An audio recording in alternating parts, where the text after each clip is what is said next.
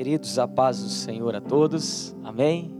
Bom dia a todos vocês, a você que está em casa. Uma alegria poder estar na casa do Senhor. Fiquei muito feliz com essa notícia. Acho que essa semana a gente vai poder começar a retomar as coisas como eram antigamente, né? Que alegria. Minha oração é que o Senhor possa restaurar completamente, amém? Nossa realidade, a nossa vida. Queridos, abra sua Bíblia comigo, no livro de Neemias. Neemias, capítulo 6.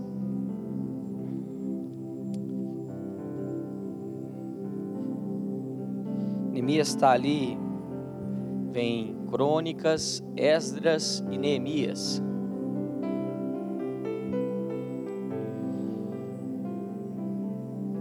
Quero compartilhar uma palavra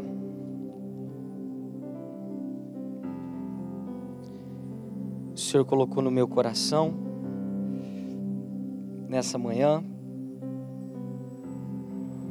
Acordei de manhãzinha. Falei, Jesus, fala com a gente hoje.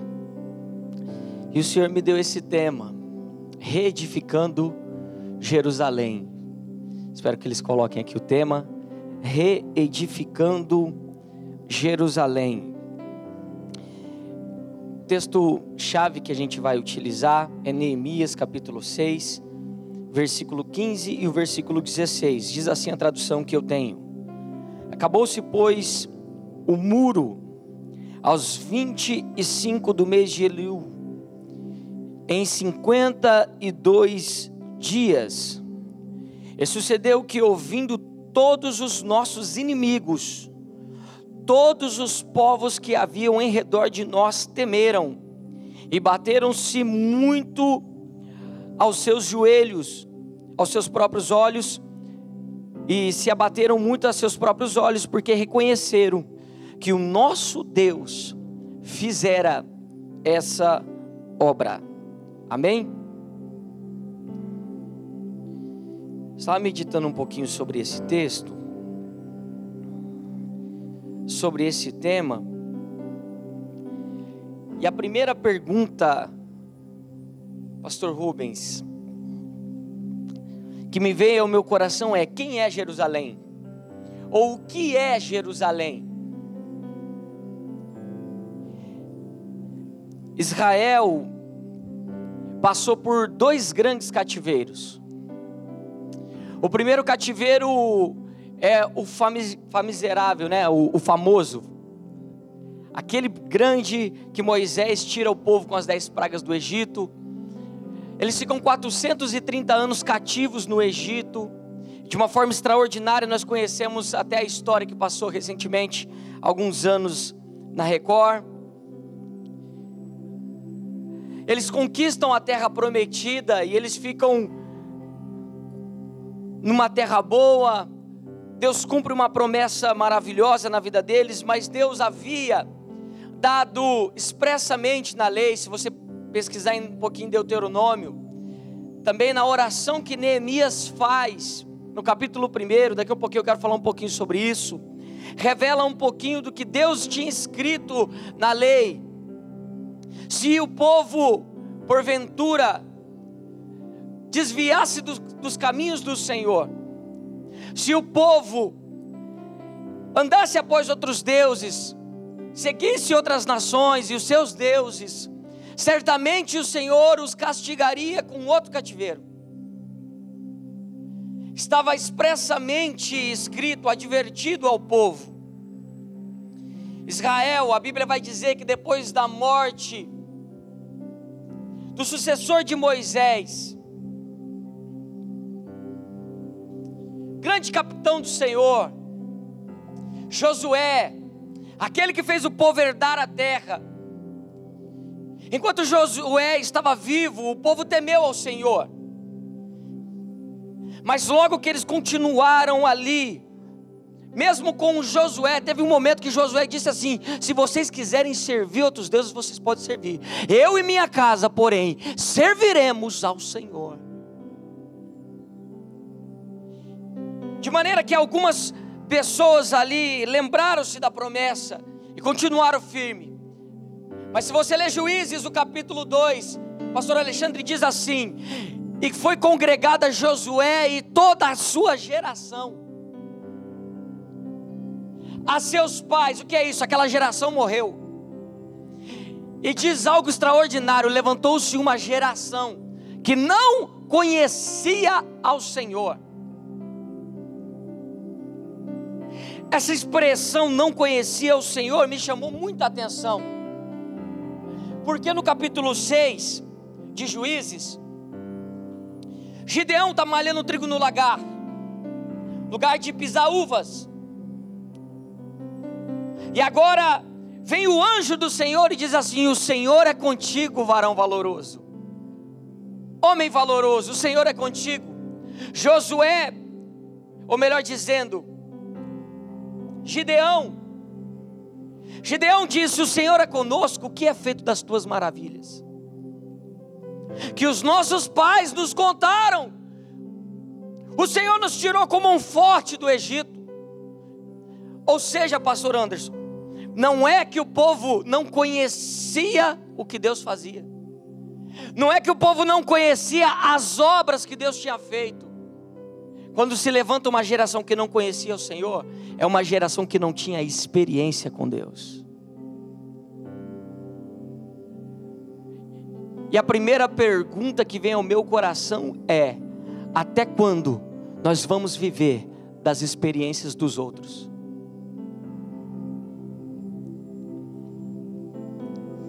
Meio de longe, pergunta para alguém aí, se você tiver alguém perto de você na sua casa, pergunta para alguém até quando você vai viver das experiências dos outros.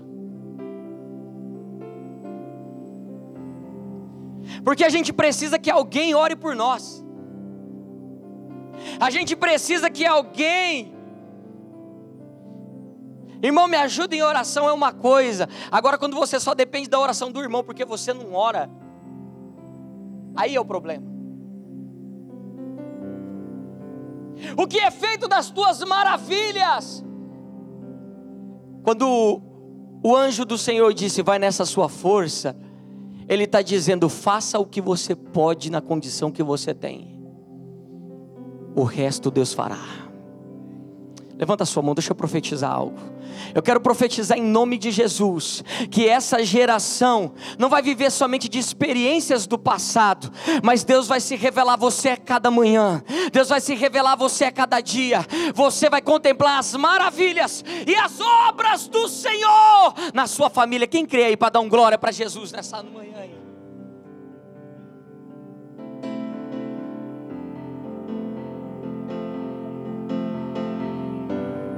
Deus começa a julgar. Os medianitas vêm, o povo empobrece e vai se levantando. Vai se levantando juízes.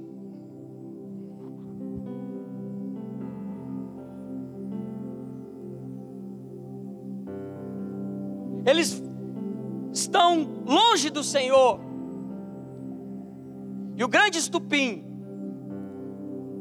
é quando Judá se corrompe. O rei de Judá se corrompe.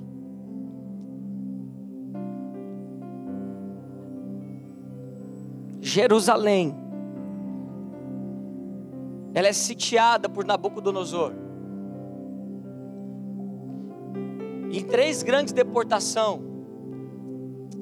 Na primeira vai os nobres, onde Daniel provavelmente foi, Ezequiel também. E ali ele sitia, e na terceira ele devasta Jerusalém. Na terceira, ele acaba com Jerusalém. O templo é destruído. Irmãos, algumas pesquisas dizem que Salomão foi um dos foi o homem mais rico de toda a terra. A fortuna de Salomão era avaliada em mais de, de um trilhão de reais, ou um trilhão de dólares. Um homem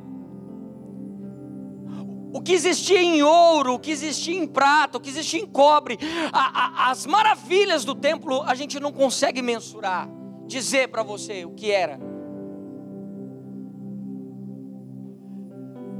Mas agora eles estão na Babilônia.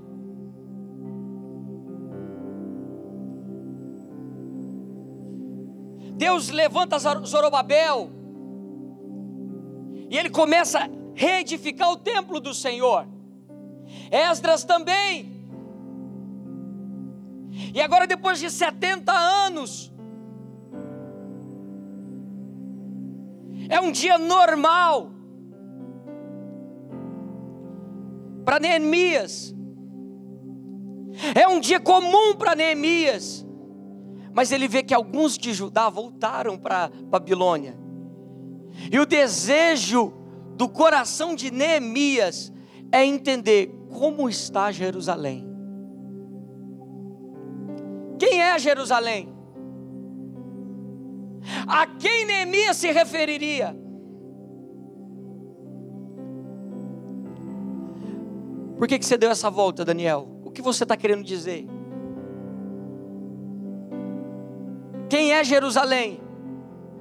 Capítulo 1, se você puder ir lá, de Neemias.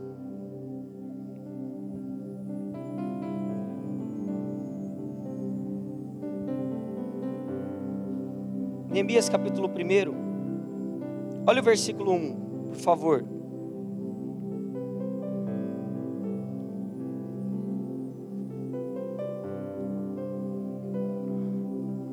As palavras de Neemias, filho de Acalias. E sucedeu no mês de, Quis, de Kislev, no ano vigésimo, estando em Suzã, a fortaleza, que veio Anani, um de meus irmãos, e ele e alguns de Judá, e eu perguntei-lhes pelos judeus que escaparam, e o que restavam do cativeiro acerca de Jerusalém. E disseram-me: os restantes que ficaram do cativeiro lá na província estão em grande miséria e desprezo. E os muros de Jerusalém fendidos e suas portas queimadas a fogo. E sucedeu que, ouvindo eu estas palavras, assentei-me e chorei, e lamentei, porque alguns dias, por alguns dias, e estive jejuando e orando perante o Deus dos céus. Você pode repetir comigo Jerusalém? Vou contar até três, aí você fala bem forte. Um, dois, três. Só, só mais uma vez, não é que eu sou chato, não, é que eu sou insuportável. Um, dois, três. Jerusalém. Senhoras e senhores, Jerusalém é considerada sagrada pelas três grandes religiões abrâmicas. Quem são elas? Os judeus, os cristãos e os islãs. As três religiões têm Jerusalém como sagrada. Jerusalém, existem muitas promessas para Jerusalém. A principal é que o Cristo reinará nela por mil anos.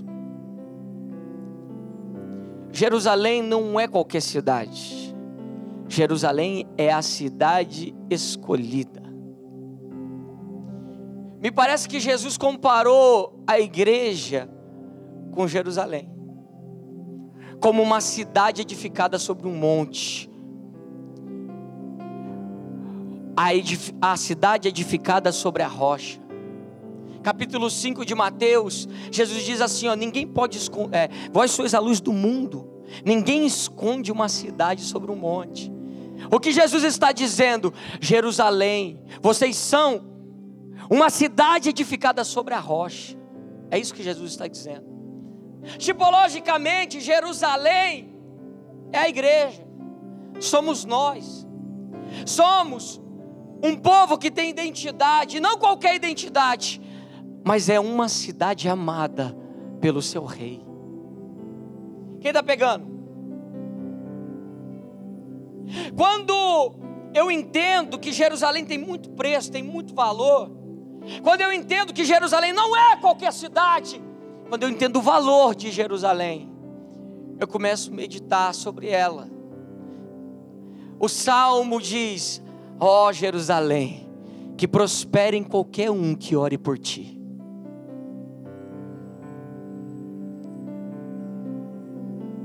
Quando a notícia daquela que tem muito valor, muito preço, aquela que não é qualquer cidade, está assolada.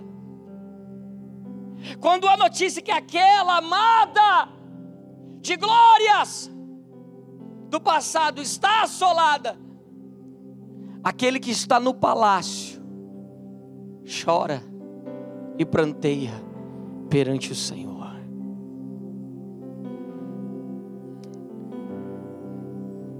Você tem muito preço, você tem muito valor. Nós temos um valor incalculável, inestimável. É mais um dia comum para Neemias no palácio. E de repente chega uma notícia. Eu fiquei meditando sobre isso. É um dia comum para ele. E de repente chega uma notícia. E quantas vezes, irmãos, eu e você, é mais um dia na nossa vida. É um dia normal, é um dia comum, é uma, como diz a grande frase, é uma bela manhã de sol. É um dia normal. E de repente chega a notícia. A mulher vai preparar, fiquei imaginando, pastor, a mulher se preparando para o dia, vai tomar um banho. E de repente ela se toca e sente um caroço. Ela deve pensar, está repreendida em nome de Jesus, não é nada. Ela esquece. Passa dois dias, ela vai tomar outro banho e ela se toca e vê que o caroço cresceu ainda mais. Ela começa a ficar preocupada e marca um exame. Era um dia comum. Mas o médico chegou e falou assim: Você está com câncer. É mais um dia comum de trabalho. E você está 20 anos trabalhando naquela empresa, dando a sua vida. Quando de repente você chega de manhã e o seu patrão diz: Passa no RH. O pessoal quer falar com você.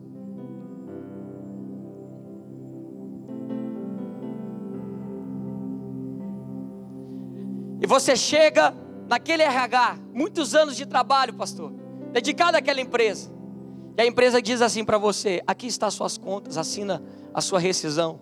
Porque tem um menino com a metade da tua idade. E ele vai ganhar metade do que você ganha e vai fazer o mesmo serviço que você. É só mais um dia. Mas chegou uma notícia para você.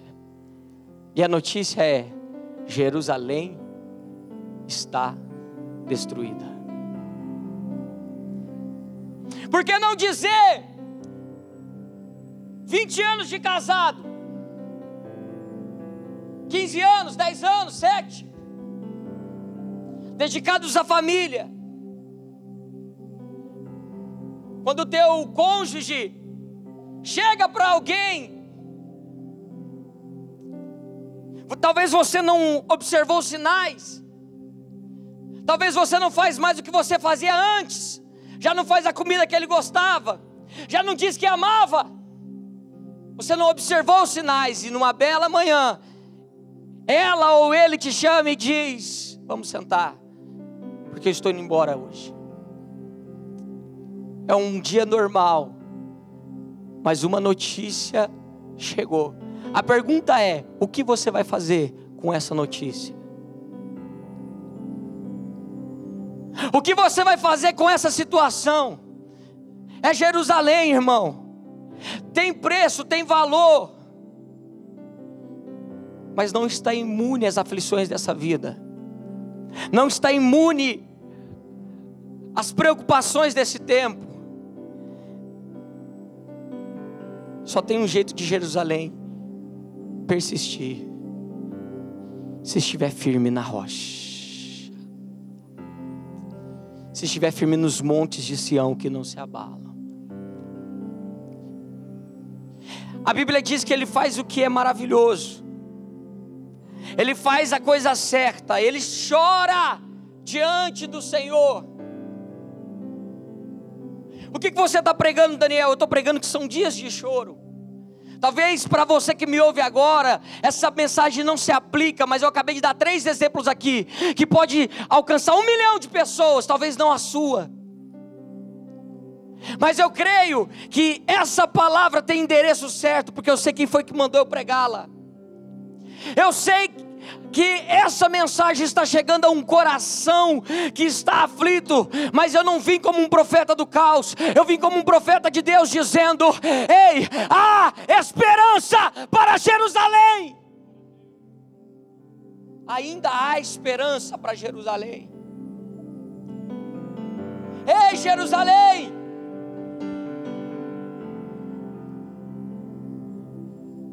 O seu Senhor está vindo ao seu encontro.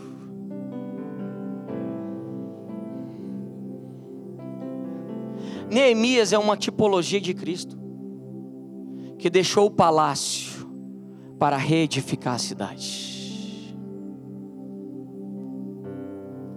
Você precisa entender uma coisa, irmãos.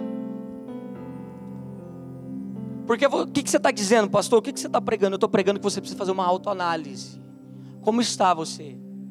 Como está a sua cidade? Como estão os seus muros? Como estão as suas portas? Uma cidade que se preze, uma fortaleza que se preze tem que ter muros. O que a Bíblia está dizendo é que você não pode aceitar qualquer coisa que vem de fora.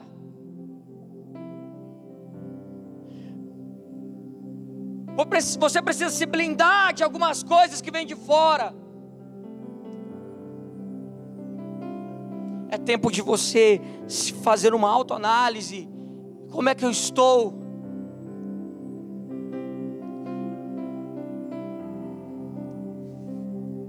Como é que está a minha vida? Como é que está a minha casa?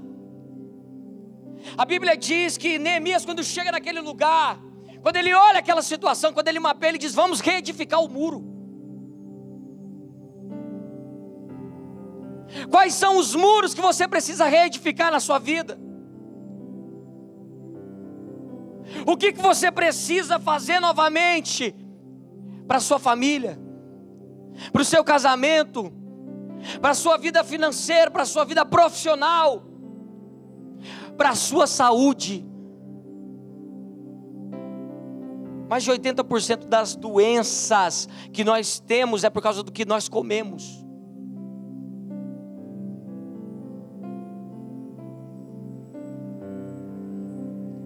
Nós vamos. Você sabia que mais de 300 mil pessoas, se não me falha a memória, ah, 160 mil pessoas, se não me falha a memória, morrem por ano só por refrigerante?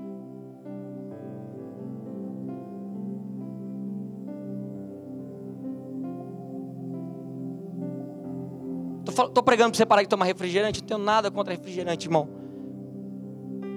Mas a gente precisa cuidar disso. Eu tenho revisto algumas coisas. Sabe por quê? Porque eu não sou qualquer cidade, eu sou Jerusalém. Nós precisamos ter critérios. Você já parou para pensar no que você crê? Você já parou para analisar a Bíblia, ler a palavra, se edificar no Senhor? Quanto tempo você gasta com o Senhor? Quanto tempo você demanda de você para a sua vida de comunhão com Deus? É muito bom, irmão. É muito bom você vir receber uma oração, receber uma palavra mas você precisa comer da fonte, a fonte é Cristo. Ele é a fonte das águas, Ele é o poço, onde você vai saciar a sua sede, Ele é o pão vivo, onde vai matar a sua fome. Jerusalém. Eu acho interessante que Neemias, quando ele está reedificando, os muros. Ele está com uma mão na, na espada e outra na ferramenta de trabalho. Muitos inimigos começaram a olhar, porque ninguém quer que você se reedifique. Trazendo para esse contexto que eu estou pregando, você aceita Jesus. Está desolado, está acabado. Bebia até cair, não tinha problema. Falou que é crente, pastor. Ah lá, agora é crente, ó.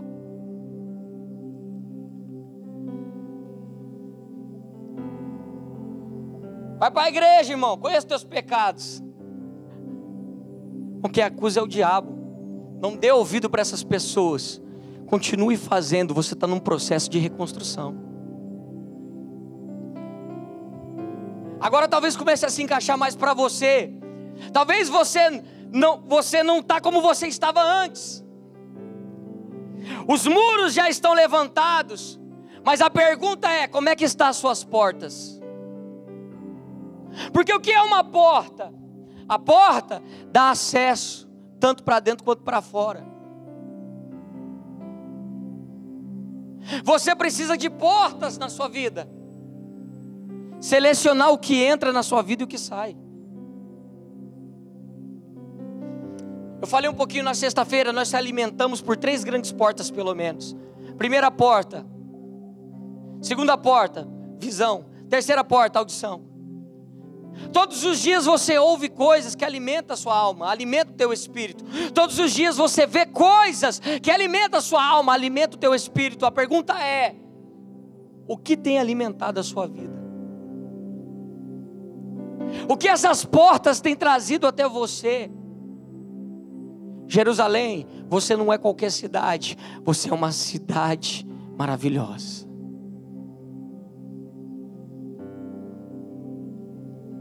Essa manhã nós precisamos entender isso. Eu não sou qualquer cidade, eu sou Jerusalém. E existe um Senhor que está trabalhando em mim para a minha reedificação.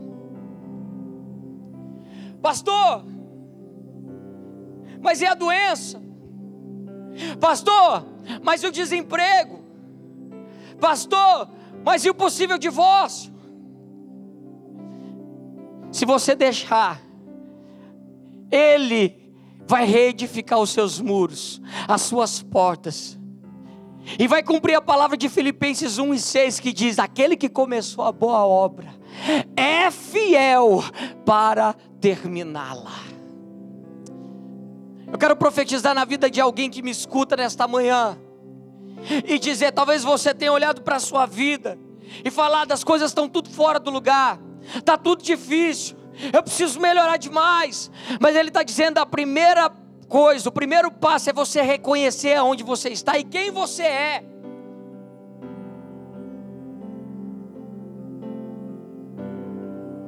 Eu falei um pouquinho sobre traição na sexta-feira. Eu falei de Pedro, eu não falei de Judas. Mas quando a gente não sabe quem somos, nós nos vendemos por pouco.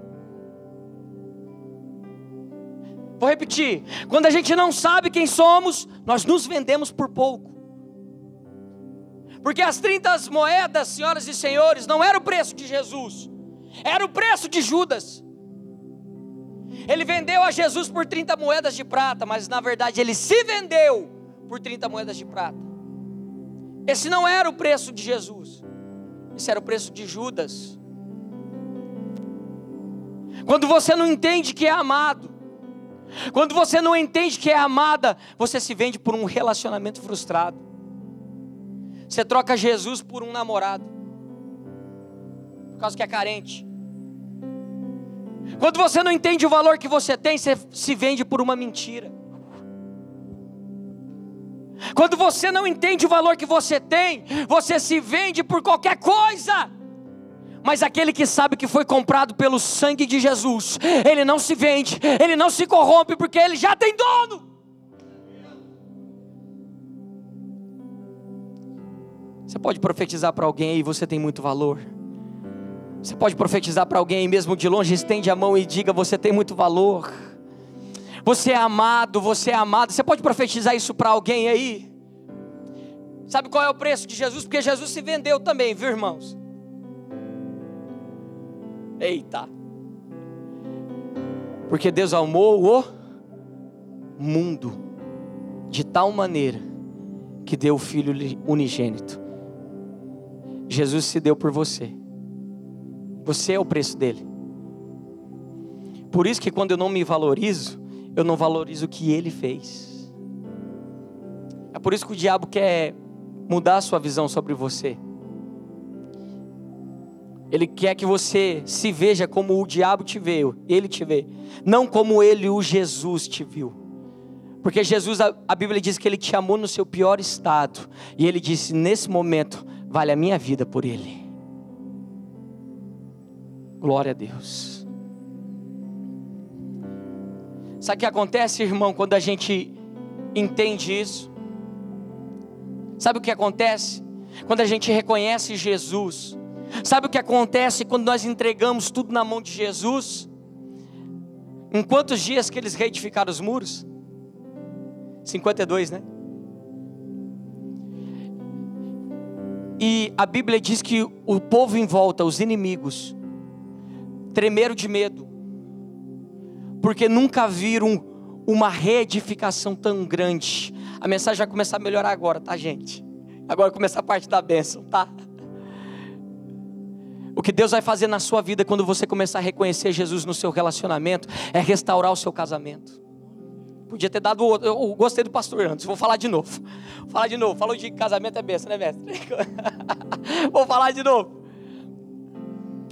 Quando você reconhece Jesus na tua vida sentimental, Jesus restaura o seu casamento.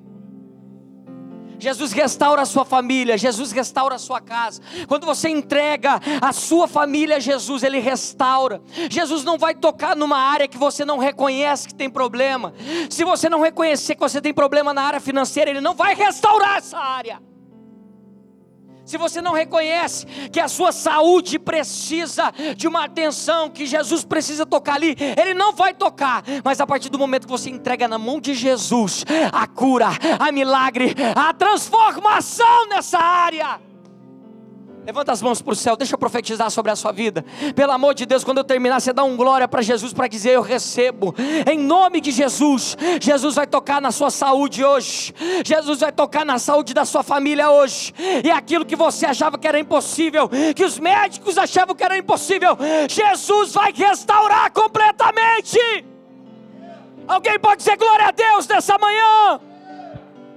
Quem pode dar um aplauso bem forte para Jesus?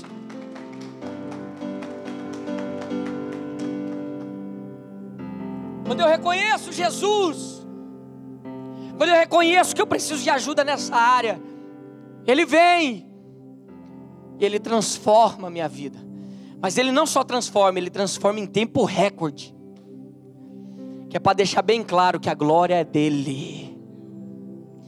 Irmão, quem está crendo nessa palavra aqui nessa manhã?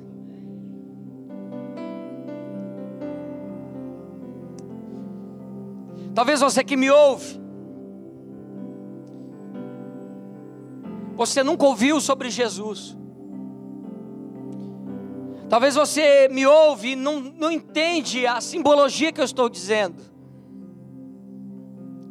A Bíblia diz que se nós confessarmos Jesus, o Filho de Deus, como Senhor e Salvador, Ele vai nos confessar diante de Deus.